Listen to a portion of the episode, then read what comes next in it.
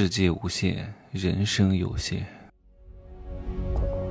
没有事实，没有真相，只有认知，而认知才是无限接近真相背后的真相的唯一路径。Hello，大家好，我是真奇学长。就像我今天的题目，叫“世界无限，人生有限”。看似人生是有限的，但很多人的时间根本就用不掉。怎么赚钱？各位，赚钱要分穷人和富人。你要帮富人省时间，你才能赚到富人的钱。但是你不需要帮穷人省时间的。大多数的人，他们的时间根本就不知道往哪用。你只需要让他们挥霍他们的时间就行了，浪费他们的时间就可以了，因为他们根本不会去探索世界，他们的人生没有什么意义的，所以他们把时间都浪费在哪儿了呢？浪费在短视频平台上，浪费在那些低级娱乐上，浪费在各种聊骚软件上，浪费在各种夜店酒吧里，来寻得一些暂时的逃离感，让自己避免面对真实的思考，要让他们忙起来，忙的不行，忙的没有时间思考自己一生的无能，因为一思考，他们就会觉得人生非常无趣。哎呀，是不是非常现实和残忍？可是就是这个样子的。大多数人呢，在三十岁以后已经没有希望了，没有未来了。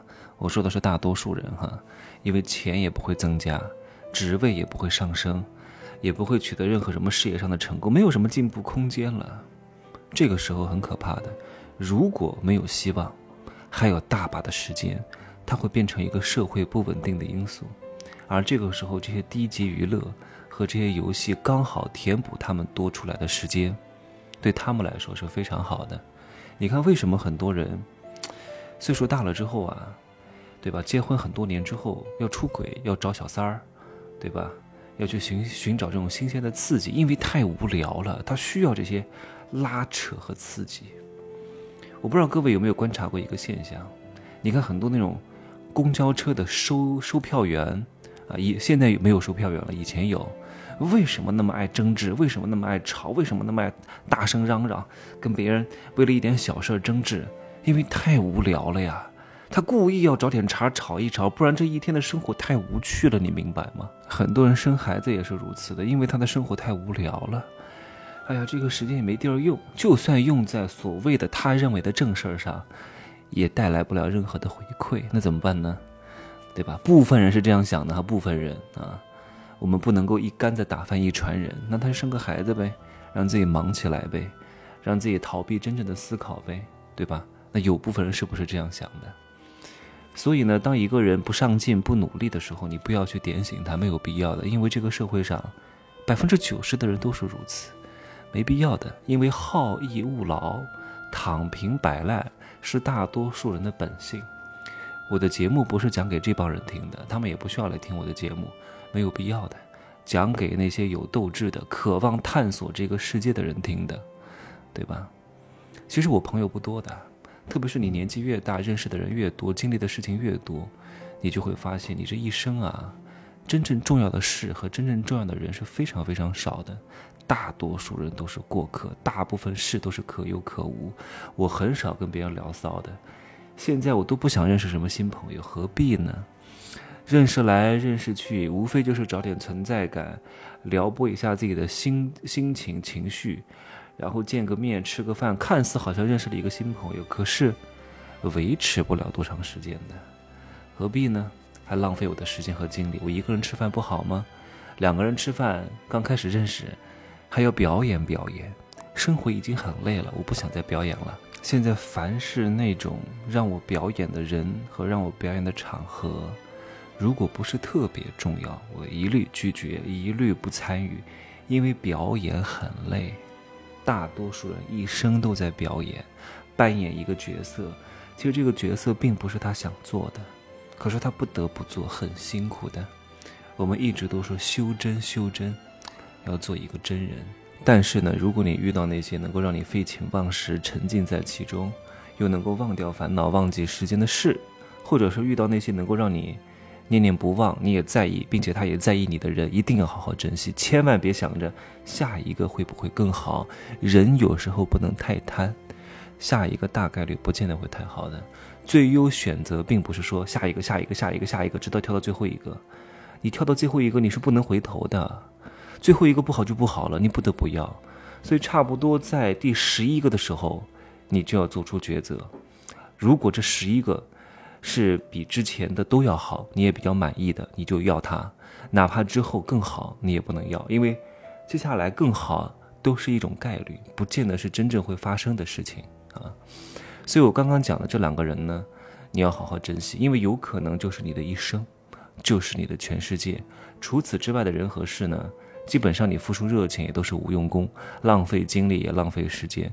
除了那些不喜欢也不得不做的事情，或者是那些不喜欢也不得不打交道的人之外，其他的人和事都可以断舍离，你会非常轻松，你不会活在他人的评价体系当中。看似你现在好像周边还有一些玩伴，还可以找点存在感，但是随着时间的逝去，会越来越难维系，最终还是孤独一人的。世界无限，人生有限，一定要在最重要的人身上投入时间，你才能够收获友谊，收获爱情和亲情。在最重要的事情上去专注，你才有可能让自己有成就感，你才有可能赚更多钱。赚钱是什么？各位，是水到渠成的事情。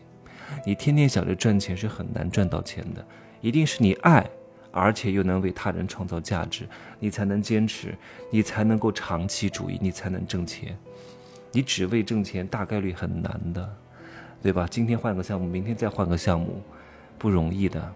因为你有可能一旦踩错一个项目，就可能会把之前前几个挣到钱的项目的钱砸进去的，对吧？还有一类朋友呢，也应该好好珍惜。这类朋友跟你不会有太紧密的关系，真正的交往是什么呀？君子之交淡如水啊，然后彼此相处起来是非常舒服的，很自然，不需要去演，不需要小心翼翼，也不需要有心机，也不需要费力去维护。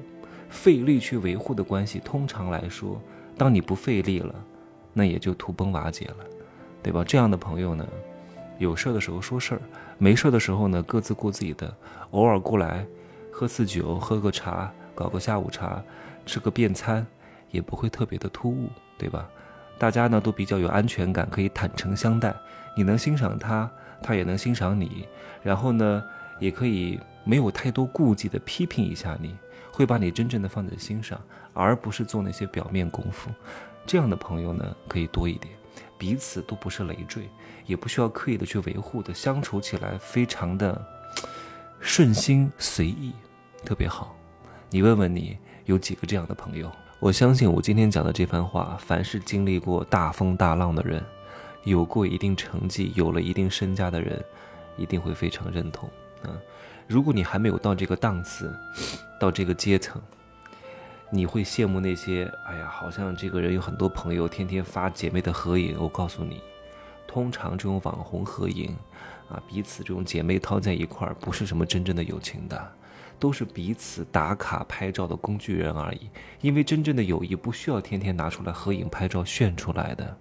真正你和谁有点关系，你都不敢跟他合影，你都不敢发到朋友圈来，天天发朋友圈，参加各种聚会，那些朋友他也不是他的真朋友，对吧？你问问你自己有没有这样的经验？当你跟这个人真的有点什么关系的时候，你会跟他拍照吗？你会还发到朋友圈来吗？你不会的，你生怕别人知道，对不对？